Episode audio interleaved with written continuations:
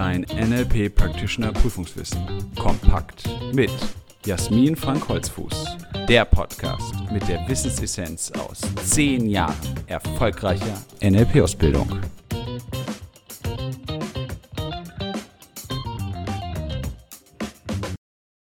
Herzlich willkommen zu einer weiteren Folge unseres NLP-Podcasts. Schön, dass du dabei bist. Heute habe ich wieder eine Interviewpartnerin für dich als Impuls für deine Practitioner-Ausbildung. Was machen andere mit ihrer Practitioner-Ausbildung? Wie haben sie sich überhaupt auf die Prüfung vorbereitet? Wie hat sich ihr Leben dadurch verändert?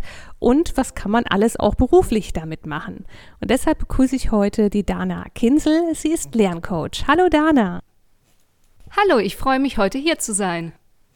Ja, Lerncoach ist ja ein ganz spannendes Thema. Jetzt sind ja diejenigen, die sich den Podcast anhören, bestimmt auch fleißig am Lernen für ihre Practitioner-Prüfung.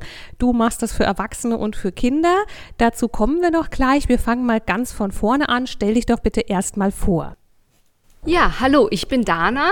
Ich bin NLP-Trainerin, ich bin Lerncoach und ich bin die Gründerin von dem Unternehmen Kopfchef Coaching und Training und mich faszinieren einfach die Wahrnehmungs- und Denkweisen des Menschen schon seit ganz langer Zeit. Ich äh, komme ursprünglich aus dem Leistungssport und habe mit drei Jahren angefangen, Tennis zu spielen. Mit sechs Jahren damals das erste Turnier gewonnen und ähm, ja, das erste Mal den Tennisverein gewechselt. Seitdem begleitet mich unsere Denkweise und sie begleitet uns ja tagtäglich in allem, was wir tun. Und das ist das, was mich total begeistert. Ja, Denken gehört zum NLP ja essentiell dazu, das ist schon mal richtig. Jetzt kommst du vom Leistungssport, Dana. Wie bist du denn über den Leistungssport dann letztlich zum NLP gekommen? Ganz angefangen hatte das tatsächlich ich hatte noch ein Mitarbeiterführungskräfteseminar offen gehabt und ich erinnere mich noch ganz genau dran, wie ich damals auf meinem Fußboden in meiner Wohnung saß, weil mein Tablet-Akku leer war und äh, ich musste an der Steckdose sein. Also saß ich auf diesem Fußboden und habe nach Seminaren gesucht. Und da habe ich dann das NLP-Diploma entdeckt und eure Webseite. Und dann habe ich äh, gedacht, ach, das hört sich ganz interessant an. Habe nach ein bisschen Verhandlungsgeschick das hinbekommen bekommen, dass ich daran teilnehmen durfte und das ging schon kurze Zeit später los und dann saß ich im NLP Diploma und ich wusste, glaube ich, als einzige nicht, was NLP überhaupt ist. und dann habe ich mich während des NLP Diplomas entschieden, auch noch meinen Practitioner zu machen. Ja, und da sind wir schon beim Practitioner angekommen. Erstmal der Diploma für die, die das nicht kennen. Das ist so eine Einführung, so ein Schnupper-NLP-Seminar. Das gibt's als NLP Basic oder NLP Diploma, je nach Verband. Und ist eben ja eine kurze Einführung in das, was man im NLP alles so erleben kann. Dana, dann hast du gesagt, hast du den Practitioner auch gemacht und wir sind ja hier beim NLP Practitioner Prüfungswissen. Wie hast du dich denn ganz konkret auf deine NLP Practitioner Prüfung vorbereitet? Ich hatte mir damals den Ordner vorgenommen gehabt. Das heißt, ich habe immer nach jedem Wochenende erstmal alles wiederholt und mir nochmal durchgelesen und schön markiert und habe dann als Prüfungsvorbereitung meinen Ordner dann da gehabt, hatte ja schon die wichtigsten Sachen markiert und habe mir dann ein kleines Notizbuch als Hilfestellung genommen und habe da dann alle wichtigen Informationen, die ich für wichtig fand, hineingeschrieben, habe Grafiken reingemalt, Bilder, alles, was mir geholfen hat, das mir einzuprägen. Und dann bin ich immer wieder dieses Büchlein durchgegangen. Das hatte ich auch überall mit hingenommen. Das war immer in der Handtasche dabei. Und dann bin ich meistens durch die Gegend gelaufen in meiner Wohnung und habe mir tatsächlich das dann einfach immer wieder durchgelesen, laut vor mich hingesagt, damit ich mir das einfach gut einpräge. Und das war meine Prüfungsvorbereitung. Ja, und der aufmerksame NLP-Zuhörer wird schon herausgefunden haben, da gab es auditive Lerntechniken und auch visuelle, also Bilder auch in den oder Grafiken in das Büchlein gemalt, aber auch laut aufgesagt und sehr viel wiederholt. Und das ist etwas, was Gehirne lieben, die Wiederholung und auch das rhythmische Gehen dabei. Also eine nahezu perfekte Prüfungsvorbereitung. Jetzt hast du die NLP Practitioner Prüfung tatsächlich auch bestanden und die Ausbildung absolviert.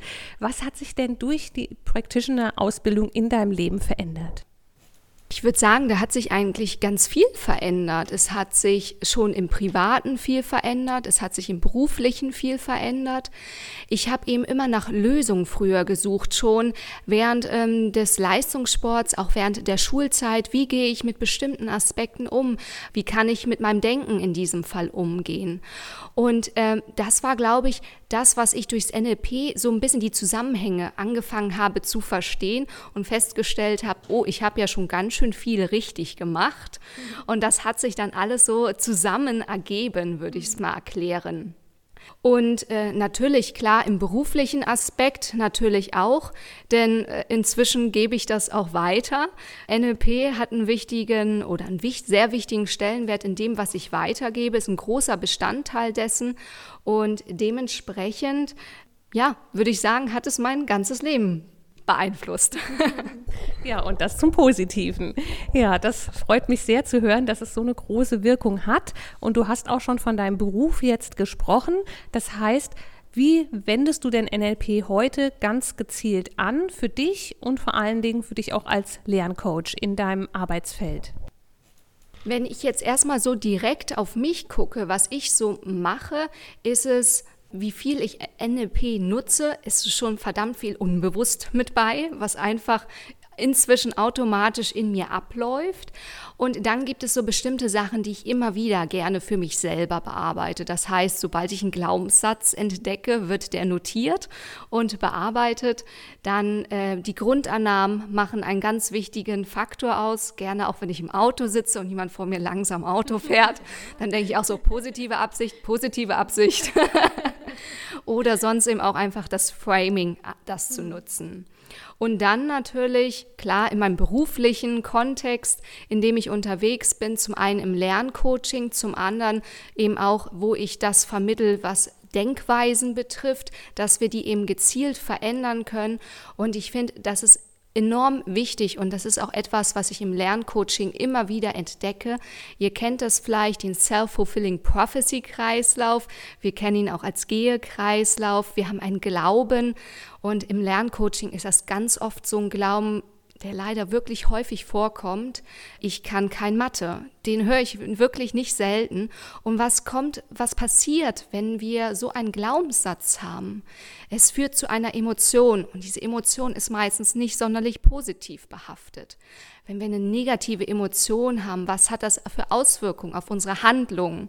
Ja, vielleicht lernen wir gar nicht, vielleicht lernen wir missmutig, das ist natürlich komplett kontraproduktiv. Und was für ein Ergebnis wird das sein?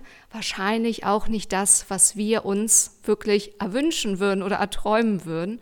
Und dementsprechend ist das natürlich auch ein ganz wichtiger Bereich, ähm, die Glaubenssatzarbeit im Lerncoaching. Und ja, insofern nutze ich es in ganz vielen Bereichen. Ja, und es ist ja gerade Neurolinguistik und auch die Prozesse, die ablaufen im Gehirn, das ist ja das, was NLP ausmacht und warum NLP auch mit Lernen so viel zu tun hat. Und zu guter Letzt noch die Frage, was ist denn das, was du mit deiner Erfahrung, du bist ja auch NLP-Trainerin, jetzt dem Zuhörer hier im Podcast mitgeben würdest für seine Practitioner-Ausbildung oder für die Practitioner-Prüfung oder eben auch etwas, was so dein Geschenk des NLP ist, was du sagst, das ist eine ganz, ganz wichtige Erkenntnis, die du einfach nochmal hervorheben möchtest. Ich glaube, das, was ich euch gerne mit auf den Weg geben möchte, ist, genau das, was ich vorhin auch schon ein bisschen als Beispiel erklärt habe, nämlich wie ich damals auch gelernt habe. Und ich war damals noch kein Lerncoach, als ich meine praktische Ausbildung gemacht habe und habe vieles angewendet, ohne zu wissen, was ich genau dabei tue. Und deswegen, wenn ihr euch damit beschäftigt, wenn ihr für den Practitioner lernt, wenn ihr aber auch für etwas anderes lernt, ihr könnt das auf alles andere auch transferieren. Und das bedeutet, dass ihr eure Sinne einsetzt, dass ihr euren visuellen Sinn nutzt, euren auditiven und euren kinästhetischen Sinn.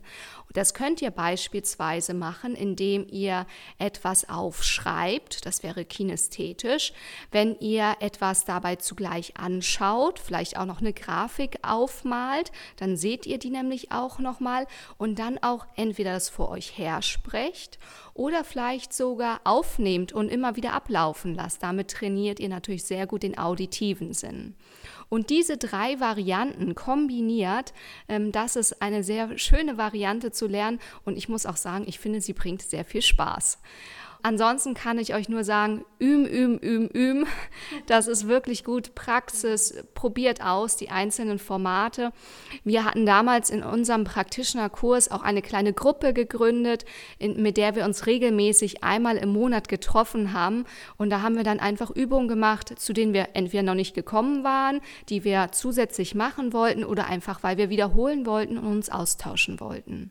Und damit wünsche ich euch ganz, ganz viel Spaß und Erfolg in eurer praktischen Ausbildung. Ja, vielen Dank, Dana. Und das mit allen Sinnen lehren und lernen war ja auch der Anlass für uns zu sagen, zusätzlich zum Buch machen wir einen Podcast mit NLP Practitioner Prüfungswissen, damit eben nicht nur der visuelle Reiz, sondern auch der auditive gegeben ist und eben auf mehreren Kanälen parallel gelernt werden kann. Und ich freue mich, dass du das nutzt und heute hier mit dabei warst im Podcast und uns zugehört hast. Und ich wünsche dir viel Spaß mit dem Lernen und Leben mit NLP. Willst du noch mehr wissen? Mach dich schlau mit unserer Wissenssammlung auf www.nlp-ausbildung-holzfuß.de oder lies unser Buch, das NLP Practitioner Prüfungswissen kompakt. Es enthält alles, was du für eine sichere und erfolgreiche Prüfungsvorbereitung brauchst. Bis zur nächsten Podcast-Folge mit Jasmin Frank Holzfuß. Eine gute Zeit mit NLP.